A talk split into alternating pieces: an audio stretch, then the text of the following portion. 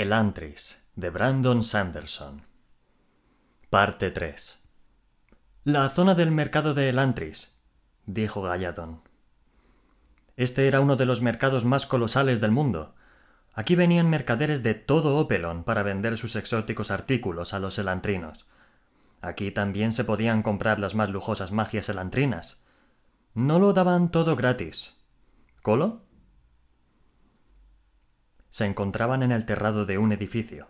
Al parecer, algunos elantrinos preferían los terrados a los tejados a dos aguas o las cúpulas, pues en las azoteas podían sembrarse jardines. Ante ellos se extendía una zona de la ciudad muy parecida al resto de Elantris, oscura y ruinosa. Raoden suponía que sus calles habían estado decoradas con los pintorescos toldos de los vendedores callejeros, pero los únicos restos de aquello eran el ocasional harapo cubierto de mugre. ¿Podemos acercarnos más? preguntó Raoden, asomándose al alféizar para contemplar el mercado. Puedes hacerlo tú si quieres, Sule, respondió Galladon. Pero yo me quedo aquí. A los hombres de Shaor les gusta cazar gente. Probablemente sea uno de los pocos placeres que les quedan. Háblame entonces de Shaor. Galladon se encogió de hombros. En un lugar como este, muchos buscan líderes, alguien que los proteja un poco del caos. Como en cualquier sociedad, los que son más fuertes a menudo acaban al mando. Shaor es alguien que encuentra placer en controlar a los demás, y por algún motivo, los elantrinos más salvajes y moralmente corruptos encuentran el modo de contactar con él ¿Y consigue recibir las ofrendas de un tercio de los recién llegados? preguntó Raoden. Bueno, Shaor se ocupa pocas veces de tales cosas, pero sí, sus seguidores se quedan con un tercio de las ofrendas. ¿Por qué establecen el compromiso? Si los hombres de Shaor son tan incontrolables como estás dando a entender, ¿qué les convenció para aceptar un acuerdo tan arbitrario? Las otras bandas son tan grandes como la Shaor, Sule, explicó Galladon. En el exterior, la gente tiende a convencerse de su propia inmortalidad. Nosotros somos más realistas.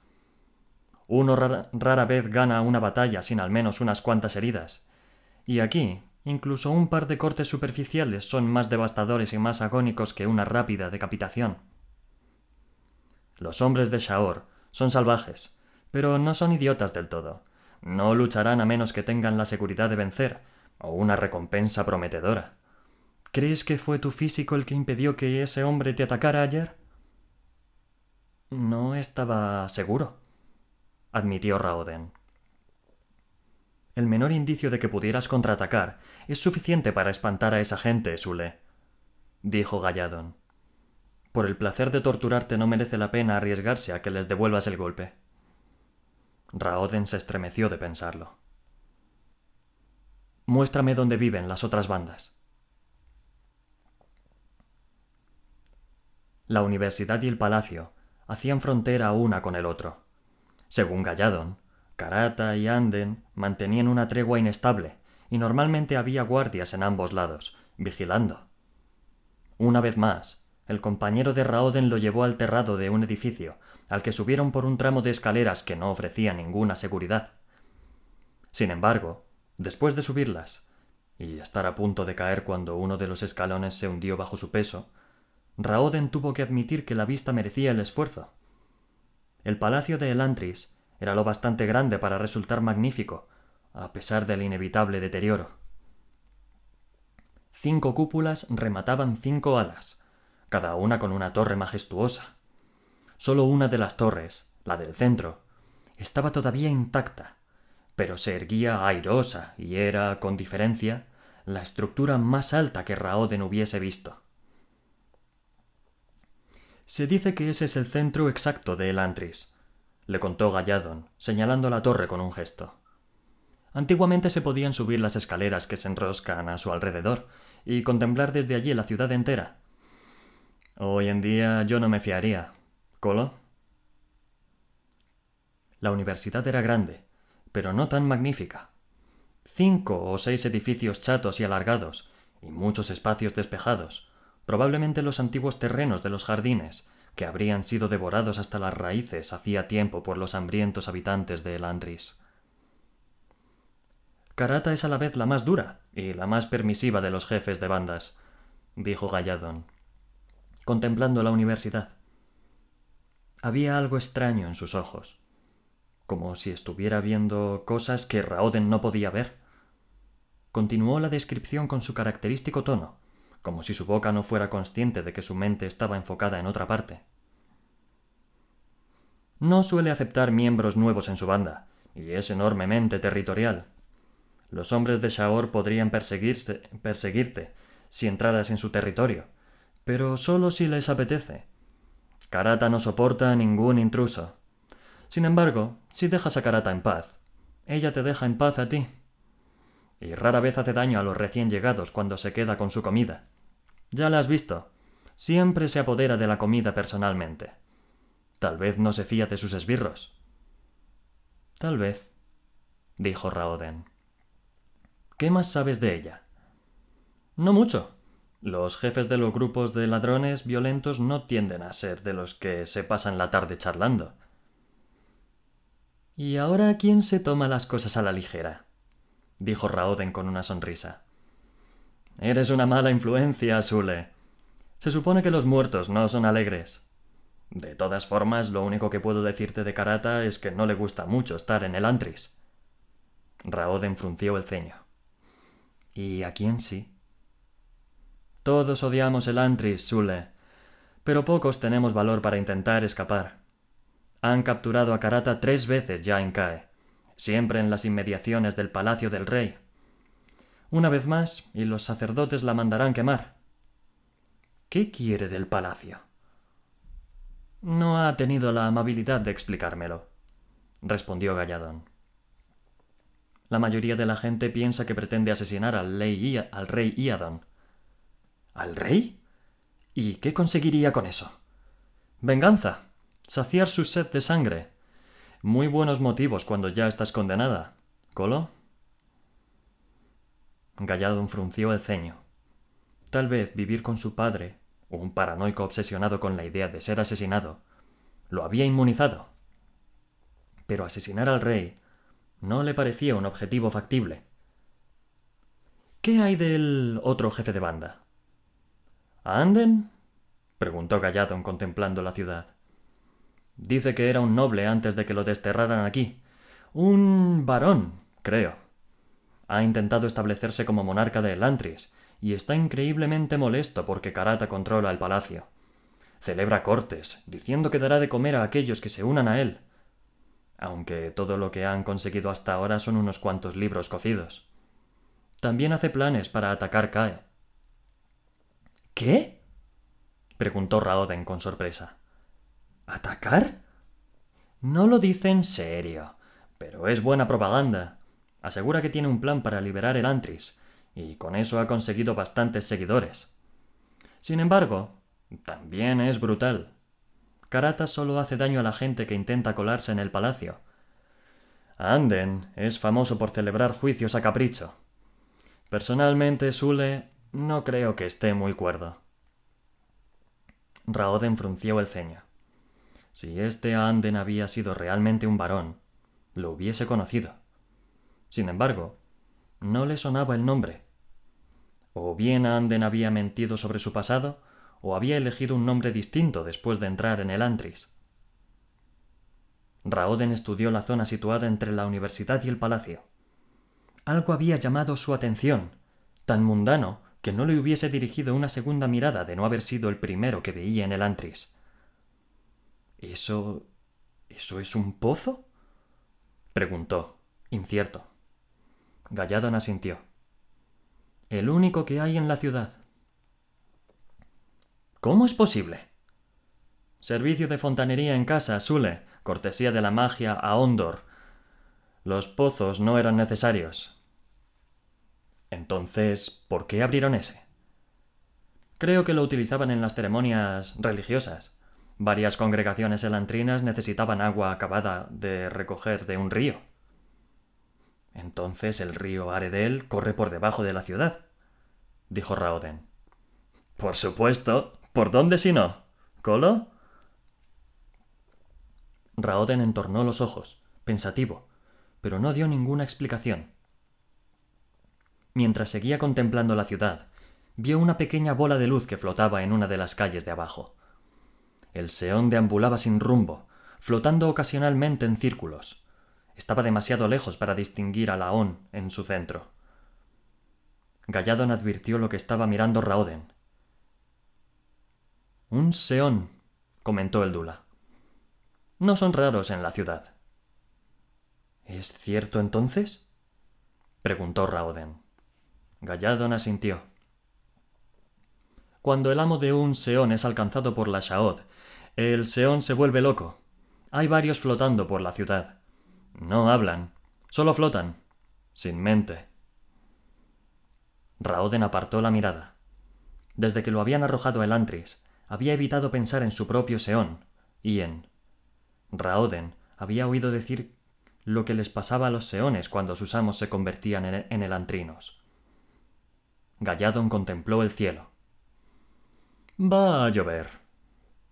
Raoden alzó unas cejas hacia el cielo sin nubes. Si tú lo dices.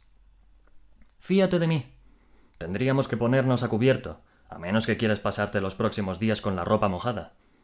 Es difícil encender fuego en el antris, la madera está demasiado mojada, o demasiado podrida para arder. ¿A dónde debemos ir? Galladon se encogió de hombros. Elige una casa, Sule. Es muy posible que no esté habitada. Habían dormido la noche anterior en una casa abandonada, pero Raoden tuvo una idea. ¿Dónde vives, Galladon? En Duladel, respondió inmediatamente Galladon. Me refiero a hoy en día. Galladon pensó un momento, mirando a Raoden con incertidumbre. Entonces, tras encogerse de hombros, le indicó que lo siguiera por las inestables escaleras. Ven. ¡Libros! exclamó Raoden, entusiasmado. No tendría que haberte traído aquí, murmuró Galladon. Ahora no me libraré nunca de ti. Galladon había guiado a Raoden a lo que parecía una bodega vacía, pero que había resultado ser algo bastante distinto. El aire era más seco, aunque estaba bajo tierra, y mucho más frío también. Como para revocar sus anteriores reservas sobre el fuego, Galladon había sacado una antorcha de un hueco oculto y la había encendido con un poco de pedernal y acero. Lo que relevó la luz era, en efecto, sorprendente. Parecía el estudio de un erudito. En las paredes había pintado saones, los místicos caracteres antiguos anteriores al lenguaje aónico, y varios estantes de libros. ¿Cómo encontraste este lugar? Preguntó Raoden, ansiosamente. Me tropecé con él, dijo Galladon, encogiéndose de hombros. Todos estos libros. Tal vez contienen el secreto que se esconden tras los saones, Galladon, dijo Raoden, sacando uno. Estaba un poco mohoso, pero todavía resultaba legible. ¿Lo has pensado alguna vez? ¿Los saones? La magia de Elantris. Dicen que antes del Reod los elantrinos podían crear hechizos poderosos solo dibujando aones. Ah, ¿te refieres a esto? preguntó el hombretón de piel oscura, alzando la mano. Dibujó un símbolo en el aire, aón deo, y su dedo dejó una brillante línea blanca detrás. Raoden se quedó boquiabierto, y el libro se le cayó de las manos. Los aones. Históricamente, Solo los elantrinos habían podido convocar el poder oculto en ellos. El poder se suponía desaparecido. Se decía que se había perdido con la caída de Elantris. Galladon le sonrió a través del brillante símbolo que flotaba en el aire entre ambos. Domi misericordioso, ¿de dónde ha salido ese? preguntó sorprendida Sarene.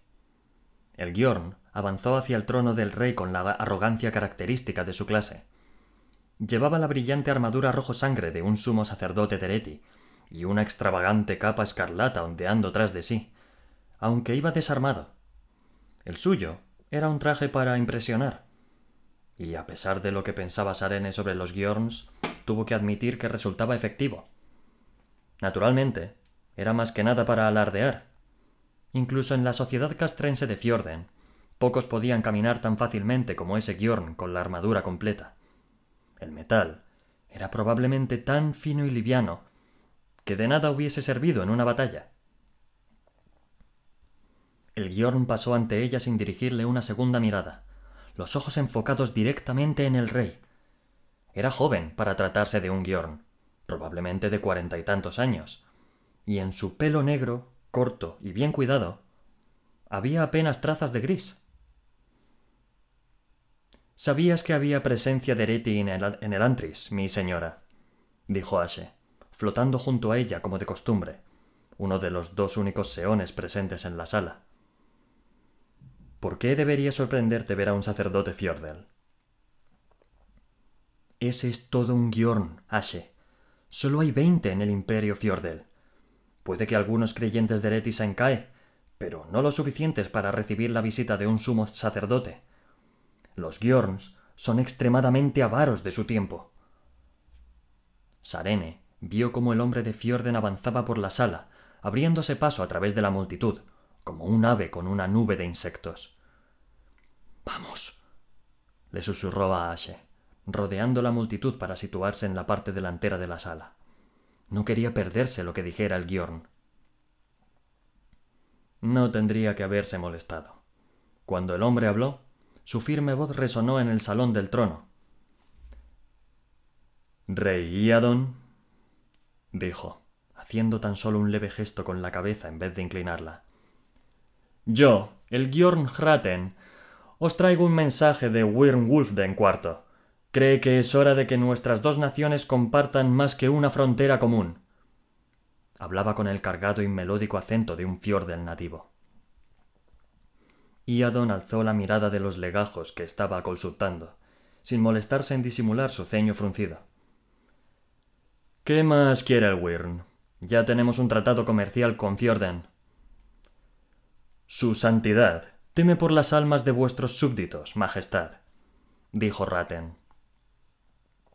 Bien, entonces que los convierta.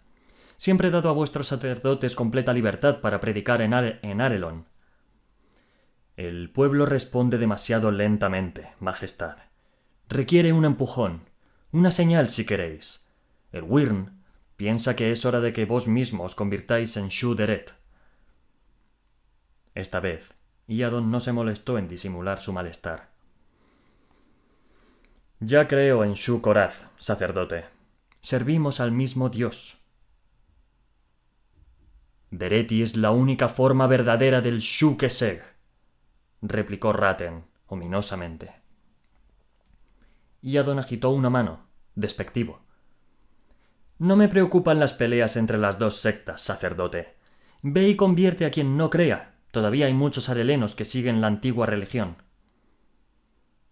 No deberías despreciar tan a la ligera la oferta del Wyrn, le advirtió el guion. Sinceramente, sacerdote, tenemos que soportar esto. Tus amenazas no tienen ningún peso. Fjorden no ha tenido ninguna influencia real desde hace dos siglos. ¿Crees seriamente que puedes intimidarte, intimidarme, con lo poderosos que un día fuisteis? Los ojos de Raten se volvieron peligrosos. Fjorden es más poderoso ahora que nunca. ¿De verdad? preguntó Iadon. ¿Dónde está vuestro vasto imperio? ¿Dónde están vuestros ejércitos? ¿Cuántos países habéis conquistado en el último siglo? Tal vez algún día os deis cuenta de que vuestro imperio se desplomó hace trescientos años. Raten se mantuvo en silencio un instante, Luego repitió su gesto de saludo y se dio media vuelta, agitando la capa dramáticamente mientras se encaminaba hacia la puerta. Sin embargo, las oraciones de Sarene no fueron escuchadas. No se la pisó y tropezó. Justo antes de salir, Raten se volvió para echar una última ojeada a la sala del trono. No obstante, su mirada encontró a Sarene en vez de al rey. Sus ojos se cruzaron un momento, y ella pudo ver un leve atisbo de confusión mientras el hombre estudiaba su inusitada altura y sus rubios cabellos teoisos. cuando por fin se marchó, la sala estalló en un centenar de conversaciones diferentes. El rey Iadon bufó y volvió a sus legajos. No se da cuenta, susurró Sarene. No lo comprende. ¿Comprender qué, mi señora? preguntó Ashe. Lo peligroso que es ese guion. Su Majestad es un mercader, mi señora, no un verdadero político. No ve las cosas igual que tú. ¿Incluso así? dijo Sarene, hablando tan bajo que solo Ashe podía oírla. El rey Iadon debería tener la suficiente experiencia para reconocer que lo que le ha dicho Ratten es cierto, al menos en lo referido a Fjorden. Los Wyrn son más poderosos ahora que hace siglos, incluso que en la cima del imperio antiguo. Es difícil ver más allá del poder militar, sobre todo cuando se es un monarca relativamente nuevo, dijo Ashe. Al rey Iadon no le cabe en la cabeza que el ejército de sacerdotes de Fjorden pueda ser más influyente de lo que fueron sus guerreros. Sarene se frotó la mejilla un instante, pensativa. Bueno, Ashe, al menos ahora no tienes que preocuparte de que yo cause demasiado revuelo entre la nobleza de Cae. Lo dudo mucho, mi señora. Como si no vas a pasar el tiempo. Ay, Ashe, dijo ella dulcemente. ¿Por qué perderlo con un puñado de nobles incompetentes cuando puedo probar mi inteligencia con todo un guion? Entonces, más seria, añadió. El Wyrn elige bien a sus sacerdotes. Si Iadon no vigila a ese hombre, y no parece probable que lo haga, Raten convertirá a esta ciudad bajo sus barbas. ¿De qué servirá el sacrificio de mi matrimonio para Teod y la propia Arelon si se entrega a nuestros enemigos? Puede que estés exagerando, mi señora, dijo Ashe con un latido. Las palabras le resultaban familiares. Parecía que Ashe sentía la necesidad de decírselas cada día. Sarene negó con la cabeza. Esta vez no. Lo de hoy ha sido una prueba, Ashe. Ahora Ratten se sentirá justificado para emprender sus acciones contra el rey. Se ha convencido a sí mismo de que Arelon está en efecto gobernada por un blasfemo. Intentará controlar y encontrar un modo de derrocar a Iadon, y el gobierno de Arelon caerá por segunda vez en diez años. Esta vez no será la clase mercantil la que llegue el hueco del liderazgo serán los sacerdotes de Ereti. Entonces, ¿vas a ayudar a Iadon? Dijo Ashe divertido. Es mi rey soberano. ¿A pesar de que opinas que es un insufrible? Absolutamente cualquier cosa es preferible al dominio Fjordel. Además, tal vez me equivoqué con Iadon. Las cosas tampoco habían ido tan mal entre ambos desde aquel primer embarazoso encuentro, el día de su llegada. Iadon prácticamente la había ignorado en el funeral de Raoden, cosa que a Sarene le había parecido bien. Había estado demasiado ocupada buscando discrepancias en la ceremonia. Por desgracia, el acontecimiento se había desarrollado con un decepcionante grado de ortodoxia, y ningún noble predominante se traicionó dejando de asistir o pareciendo demasiado culpable durante los ritos funerarios. Sí, dijo ella. Tal vez Iadon y yo podamos llevarnos bien simplemente ignorándonos. En nombre del ardiente Domi, ¿qué estás haciendo en mi corte, muchacha? exclamó el rey tras ella. Sarene alzó los ojos al cielo con resignación, y Ashe latió una risa silenciosa mientras ella se volvía para enfrentarse al rey Iadon. ¿Qué? preguntó, tratando de parecer inocente. Tú. ladró Iadon, señalándola. Estaba comprensiblemente de mal humor, aunque por supuesto, según había oído ella, Iadon estaba rara vez de buenas. ¿No comprendes que las mujeres no pueden venir a mi corte a menos que hayan sido invitadas? Sarene parpadeó, confundida. Nadie me había dicho nada, Majestad, dijo, tratando intencionadamente de parecer que no tenía nada en la cabeza y Adon gruñó algo sobre la estupidez de las mujeres, sacudiendo la cabeza por su obvia falta de inteligencia. Solo Quería ver las pinturas, dijo Sarene, fingiendo temblor en la voz, como si estuviera a punto de llorar. Iadon levantó la mano enseñando la palma, como para detener la llantina, y volvió a sus legajos. Sarene apenas pudo evitar sonreír mientras se secaba los ojos y pretendía estudiar el cuadro que tenía detrás. Eso no me lo esperaba, dijo Ashe en voz baja. Me ocuparé de Iadon más tarde, murmuró Sarene. Tengo a alguien más importante de quien preocuparme ahora. Nunca creí que llegaría a ver el día en que tú, nada menos, te adaptarías al estereotipo femenino, aunque haya sido solo una actuación. ¿Qué? preguntó Sarene, parpadeando. ¿Yo? ¿Actuar? Ashe bufó. ¿Sabes? Nunca he entendido cómo los seones conseguís hacer sonidos como ese. ¿No tenéis nariz? ¿Cómo podéis bufar? Años de práctica, mi señora, repuso Ashe. ¿De verdad que voy a tener que sufrir tus lloros cada vez que hables con un rey? Sarene se encogió de hombros. Espera que las mujeres sean tontas, así que seré tonta. Es mucho más fácil manipular a la gente cuando cree que no tienes eso suficiente para acordarte de tu nombre. ¿Ene? gritó de pronto una voz. ¿Eres tú? La voz profunda y ronca le resultaba extrañamente familiar. Era como si alguien hablaba. Era como si quien hablaba tuviera la garganta irritada, aunque Sarene nunca había oído a nadie con la garganta irritada gritar tan fuerte. Sarene se volvió, vacilante. Un hombre enorme, más alto, más ancho, más grueso y más musculoso de lo que parecía posible, se abrió paso hacia ella entre la multitud. Iba vestido con un ancho jubón de seda azul. Sarene se estremeció al pensar en cuántos gusanos habían hecho falta para tejerlo y los pantalones de organdí de los cortesanos arelenos. ¿Eres tú? exclamó el hombre. Creíamos que no vendrías hasta dentro de una semana. Ashe. murmuró Serene. ¿Quién es este lunático que quiere de mí? Me resulta familiar, mi señora. Lo siento. Mi memoria no es la que era. ¡Ja! dijo el hombretón, envolviéndola en un abrazo de oso. Fue una extraña sensación. Su mitad inferior quedó semiaplastada contra su enorme tripa, mientras que la cara se le hundía en un pecho duro y musculoso. Sarene resistió las ganas de gemir, esperando y deseando que el hombre la soltara antes de desmayarse. Ashe probablemente iría a buscar ayuda si su cara empezaba a cambiar de color.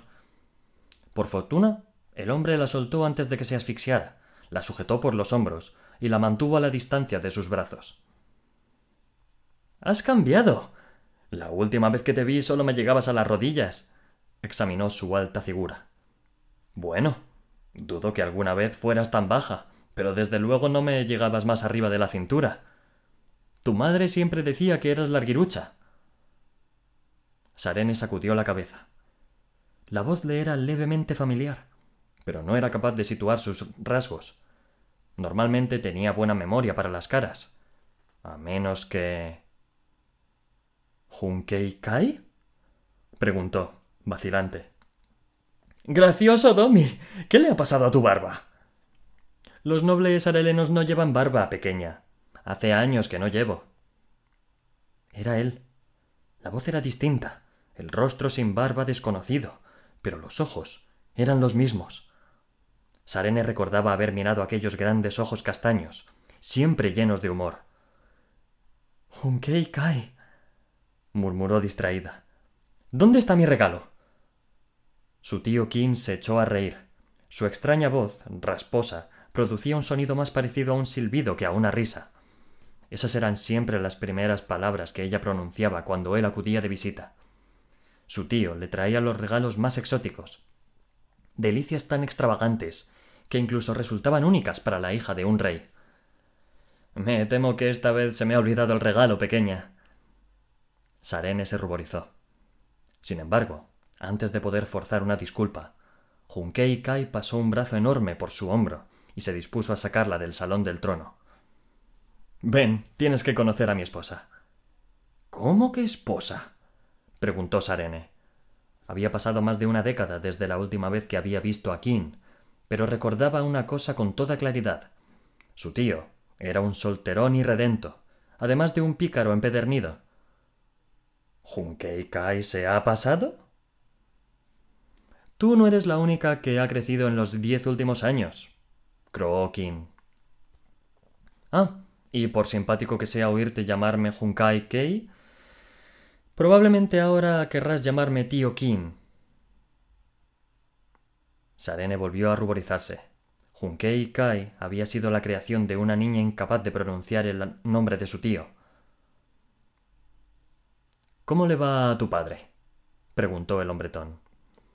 Sigue actuando de madera de manera adecuadamente regia, supongo. Está bien, tío, respondió ella, aunque estoy segura de que se sorprendería si te encontrara viviendo en la corte de Arelon. ¿Lo sabe? No. Cree que te marchase, que te marchaste en uno de tus viajes y te afincaste en una isla lejana. Sarene, si eres una mujer tan lista como eras de niña, deberías haber aprendido a distinguir la verdad de las fábulas. La declaración le cayó encima como un jarro de agua helada. Ella recordaba vagamente haber visto zarpar el barco de su tío un día y haberle preguntado a su padre cuándo iba a volver Junkei Kai. El rostro de Venteo era triste cuando respondió que esa vez Junkei Kai emprendía un largo, larguísimo viaje. ¿Pero por qué? preguntó ella. Todo este tiempo has estado viviendo a solo unos cuantos días de viaje de casa ¿Y nunca viniste a visitarnos? Dejemos las historias para otro día, pequeña, dijo King, sacudiendo la cabeza. Ahora tienes que conocer a ese monstruo de mujer que finalmente consiguió capturar a tu tío. La esposa de King era difícilmente un monstruo. De hecho, era la mujer más madura y más hermosa que Sarene jamás había visto. Daora tenía un rostro fuerte, de rasgos marcados, y cabellos castaños bellamente peinados. No era lo que Sarene asociaba con su tío, pero naturalmente sus recuerdos más recientes de Kim tenían más de una década.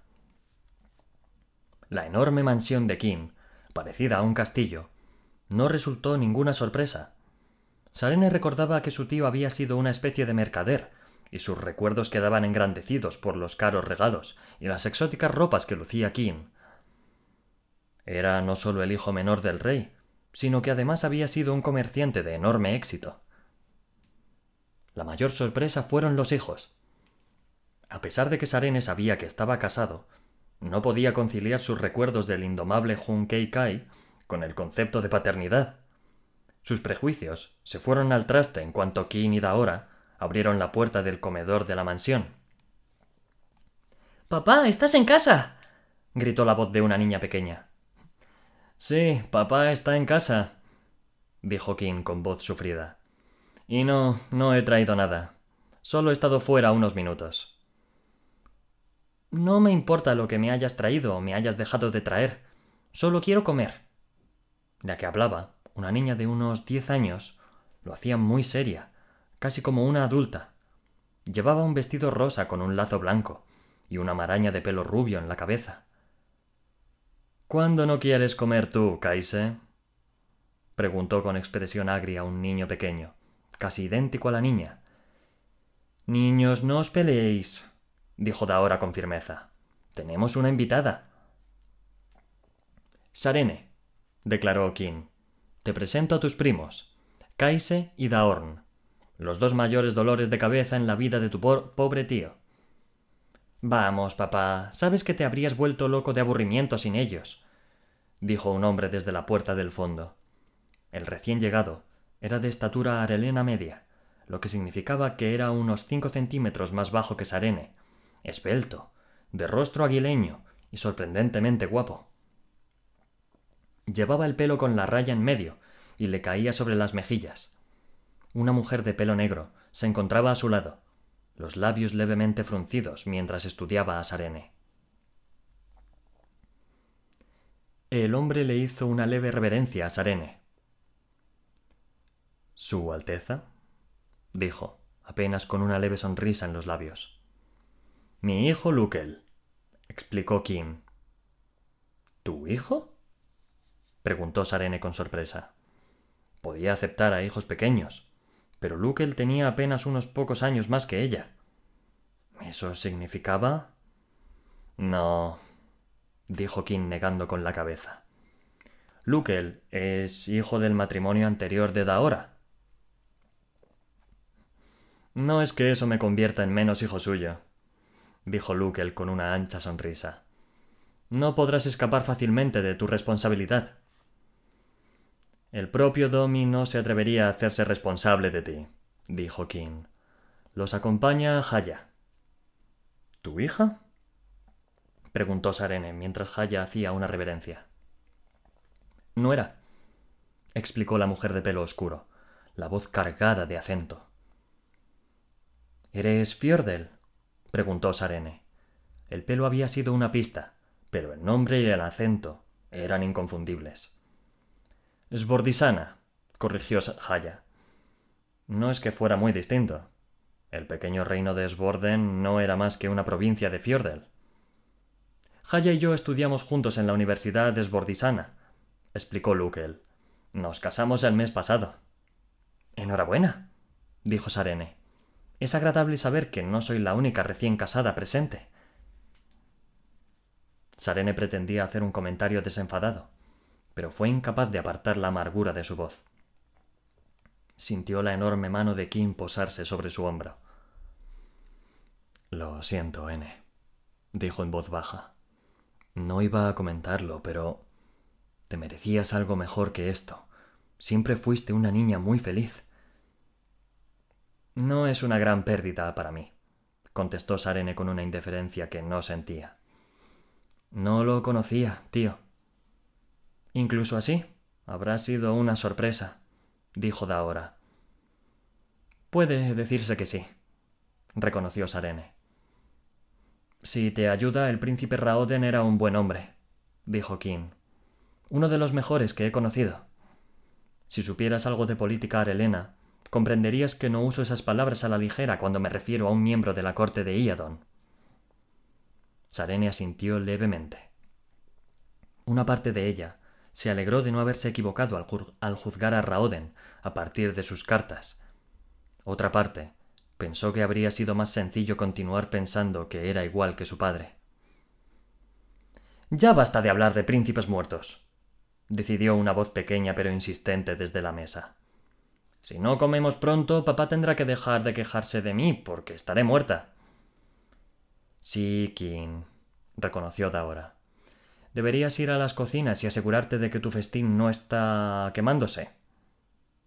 King hizo una mueca. He puesto cada plato a cocinar siguiendo un plan preciso. Sería imposible que uno. El hombretón se interrumpió para olisquear, maldijo, y salió de estampida de la habitación. ¿Tío King está preparando la cena? preguntó Sarene, sorprendida. Tu tío es uno de los mejores cocineros de esta ciudad, querida, dijo Daora. ¿Tío King? repitió Sarene. ¿Cocinero? Daora asintió, como si fuera lo más normal del mundo. King ha viajado a más sitios que nadie de Arelon y ha traído recetas de cada uno de esos sitios. Creo que esta noche está preparando algo que aprendió en Jindo. ¿Significa eso que vamos a comer? insistió Kaise. Odio la comida jindoesa, se quejó Daorn, su voz casi indistinguible de la de su hermana. Lleva demasiadas especias. No te gusta nada a menos que lleve un montón de azúcar, se burló Lukel, revolviendo el pelo de su hermanastro. Daorn, ve y llama a Adien. ¿Otro? preguntó Sarene. Daora asintió. El último, hermano de Lukel. Probablemente estará durmiendo, dijo Kaise. Adien siempre está durmiendo. Creo que es porque su mente solo está medio despierta. Kaise, las niñas pequeñas que dicen esas cosas de sus hermanos suelen acabar en la cama sin cenar, le advirtió Daora. Daorn, venga. No pareces una princesa, dijo Kaise. La niña estaba sentada primorosamente en su silla junto a Sarene. El comedor tenía un aspecto acogedor, casi como si se tratara de un estudio, forrado de paneles de madera oscura y lleno de recuerdos de los viajes de King. ¿Qué quieres decir? preguntó Sarene, tratando de deducir cómo se manejaban los extraños cubiertos hindoeses. Había dos, uno con un extremo afilado y el otro con un extremo plano. Todos los demás los utilizaban como si fueran una segunda naturaleza para ellos, y Sarene estaba decidida a no preguntar nada. Lo descubriría por su cuenta, o no conseguiría comer mucho. Lo segundo parecía mucho más probable. Bueno, para empezar eres demasiado alta, dijo Kaise. Kaise. le advirtió su madre amenazadora. Bueno, es verdad, todos los libros dicen que las princesas son delicadas. No estoy exactamente segura de lo que significa eso, pero no creo que ella lo sea. Soy Teoísa, dijo Sarene, consiguiendo trinchar algo que parecía un trozo de gamba adobada. Somos así de altos. Papá es también Teoíso. Kaise, dijo Daorn. Ya ves lo alto que es.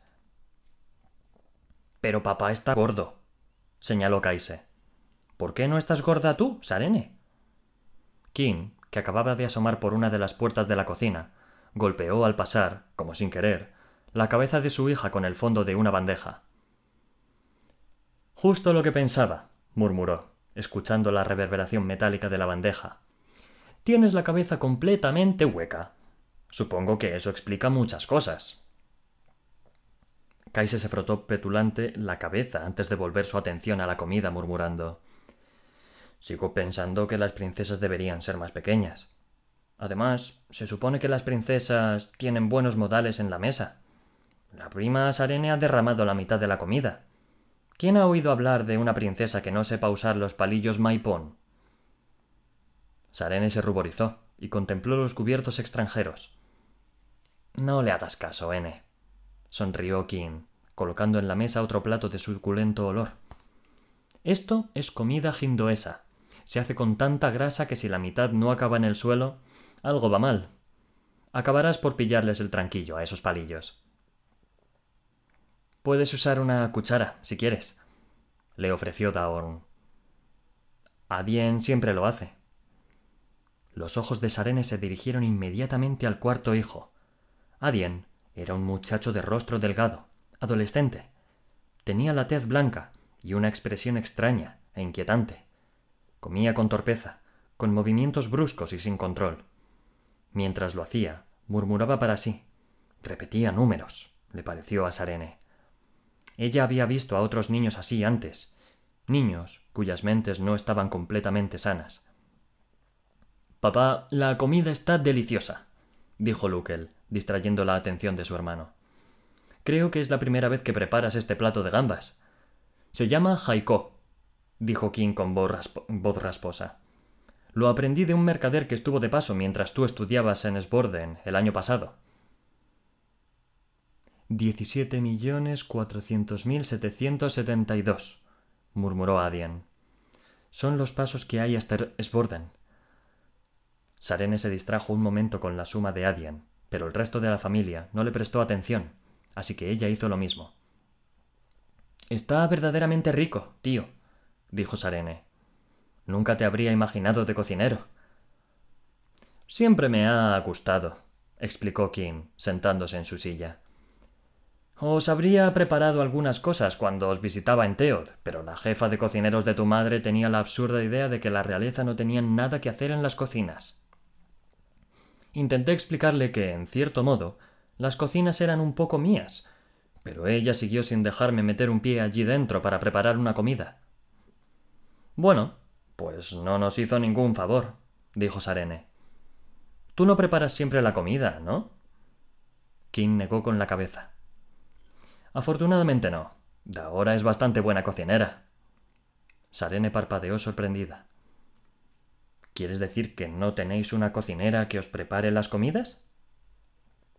King y Daora negaron con la cabeza al unísono. Papá es nuestro cocinero, dijo Kaise. ¿No hay criados ni mayordomos tampoco? preguntó Sarene. Había supuesto que la falta de servicio se debía a un extraño deseo por parte de King de hacer de aquella comida que fuera un poco íntima. Ninguno, dijo King. ¿Pero por qué?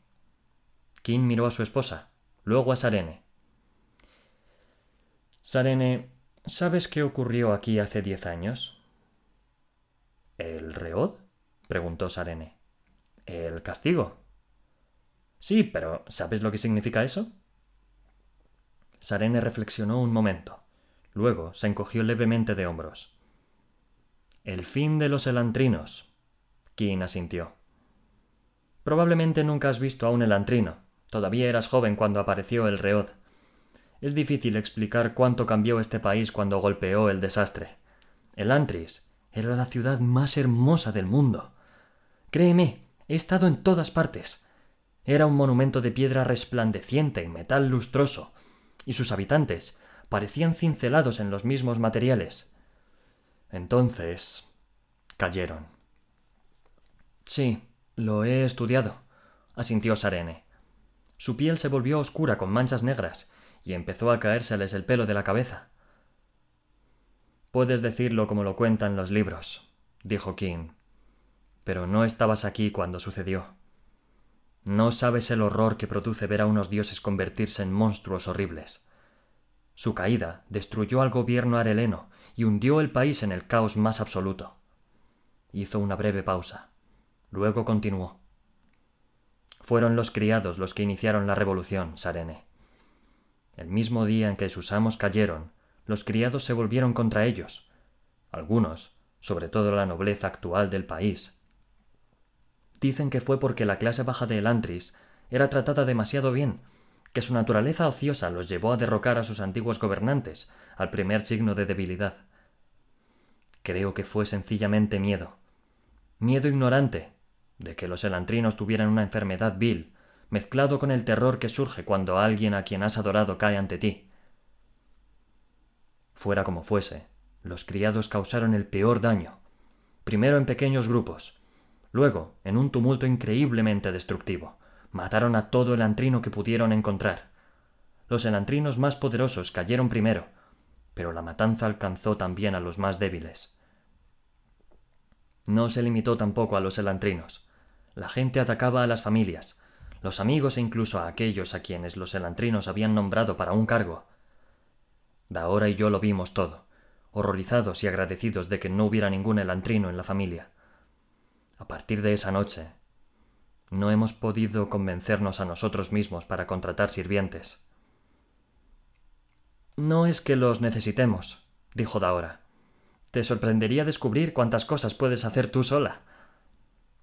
Sobre todo cuando tienes un par de niños dispuestos a hacer el trabajo sucio, dijo King con una sonrisa pícara.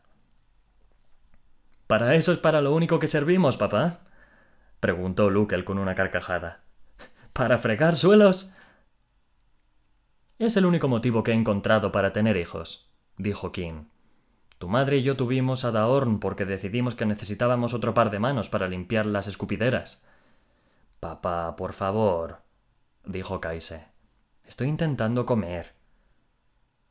Que Domi el misericordioso ayude al hombre que interrumpa la cena de Kaise. Se rió Lukel. La princesa, Kaise. Perdona. Lo corrigió la niña. Anda, ¿De modo que mi niña pequeña es ahora princesa? preguntó divertido King. Si Sarene puede serlo, entonces yo también. Después de todo, tú eres su tío, y eso te convierte en príncipe, ¿no, papá? Técnicamente sí, dijo King, aunque no creo que tenga oficialmente ningún título ya. Probablemente te echaron a patadas porque hablaste de escupideras durante la cena, dijo Kaise. Los príncipes no pueden hacer ese tipo de cosas, ¿sabes? Son unos modales horribles en la mesa. Por supuesto, dijo King, con una sonrisa cariñosa. Me pregunto cómo no me había dado cuenta antes. Así pues, continuó Kaise, si tú eres príncipe, entonces tu hija es princesa. Me temo que no funciona así, Kaise, dijo Lukel. Papá no es rey, así que sus hijos serían varones o condes, no príncipes. ¿Es eso cierto? preguntó Kaise decepcionada. Me temo que sí, respondió King. Sin embargo, créeme, todo aquel que diga que no eres princesa, Kaise, es que no te ha escuchado quejarte a la hora de ir a la cama. La niña pensó un instante, y sin saber cómo tomarse el comentario, simplemente continuó cenando. Sarene no prestaba demasiada atención. Su mente se había detenido en el punto en que su tío había dicho No creo que tenga oficialmente ningún título ya. Eso olía a política. Sarene creía conocer todos los acontecimientos importantes que habían tenido lugar en la corte de Teod durante los últimos cincuenta años. Y no sabía nada de que a quien lo hubieran despojado oficialmente de su título. Antes de que pudiera reflexionar más sobre aquello, Asha entró flotando por una ventana. Con el entusiasmo de la cena, Sarene casi se había olvidado de que lo había enviado a seguir al Raten. La bola de luz se detuvo vacilante en el aire, cerca de la ventana. ¿Interrumpo, mi señora? No, Ashe, pasa y conoce a mi familia. Tienes un seón exclamó Daorn, lleno de entusiasmo. Por una vez su hermana pareció demasiado asombrada para hablar. Este es Ashe, explicó Sarene. Lleva sirviendo en mi casa más de dos siglos, y es el seón más sabio que he conocido. Exageras, mi señora, dijo Ashe modestamente, aunque al mismo tiempo ella advirtió que brillaba con un poco más de fuerza. Un seón, dijo Kaise con asombro, olvidada la cena. Siempre han sido raros, dijo Kim, ahora más que nunca. ¿Dónde lo conseguiste? De mi madre, contestó Sarene. Me puso a Ashe, me pasó a Ashe cuando nací. El paso de un seón era uno de los mejores regalos que podía recibir una persona. Algún día, Sarene tendría que pasar a Ashe, seleccionando un nuevo pupilo para que lo cuidara y vigilara. Había planeado que fuera uno de sus hijos, o tal vez de sus nietos, la posibilidad de que alguno de ellos existiera, sin embargo, era cada vez más improbable. Un seón, repitió Kaise. Se volvió hacia Sarene, los ojos iluminados de entusiasmo. ¿Puedo jugar con él después de cenar? ¿Jugar conmigo? preguntó Ashe, inseguro. ¿Puedo, por favor, prima Sarene? suplicó Kaise. No sé, dijo Sarene con una sonrisa. Me parece recordar algunos comentarios sobre mi altura. La expresión de chasco de la niña fue fuente de gran diversión para todos. En ese momento, entre risas, Sarene empezó a sentir que se relajaba por primera vez desde que había dejado su patria una semana antes.